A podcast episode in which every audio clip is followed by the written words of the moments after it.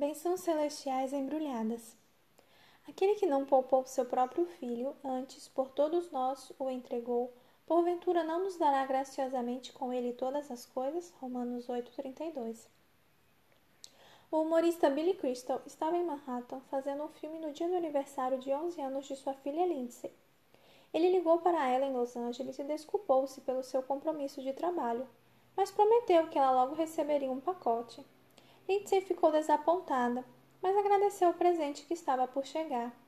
Mais tarde, naquele mesmo dia, um pacote bastante incomum chegou à sua porta. Uma caixa de papelão de quase dois metros de altura. Lindsay abriu o pacote ali mesmo e de dentro dele saiu o papai. Ele tinha voado de Nova York para Los Angeles logo depois de fazer o telefonema. Lindsay abraçou o pai várias vezes, exclamando: Me belisca, me belisca.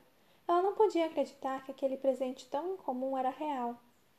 O pai do próprio Billy morreu de infarte quando ele tinha 15 anos. Ele disse: Passei 25 aniversários sem o meu pai. Não deixarei que isto aconteça com minhas filhas. Billy deu à sua filha o presente mais valioso que podia dar, ele próprio.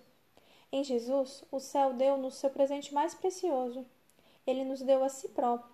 Ao dar-se, Jesus derrama com abundância todas as bênçãos do céu sobre nós. Esse pensamento encheu o apóstolo Paulo de alegria. Ele exclamou: Aquele que não poupou o seu próprio filho, antes por todos nós o entregou, porventura não nos dará graciosamente com ele todas as coisas? Romanos 8:32. Quando o pai deu o filho, ele deu o pacote inteiro. Todas as bênçãos do céu são nossas. Pense nisto.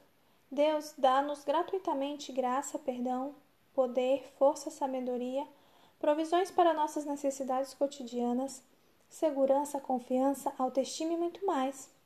Tudo isso é nosso em Cristo. As bênçãos celestiais não têm fim.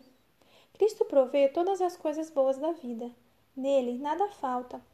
Hoje podemos alegrar-nos porque todas as bênçãos do céu estão embrulhadas em um único pacote Jesus.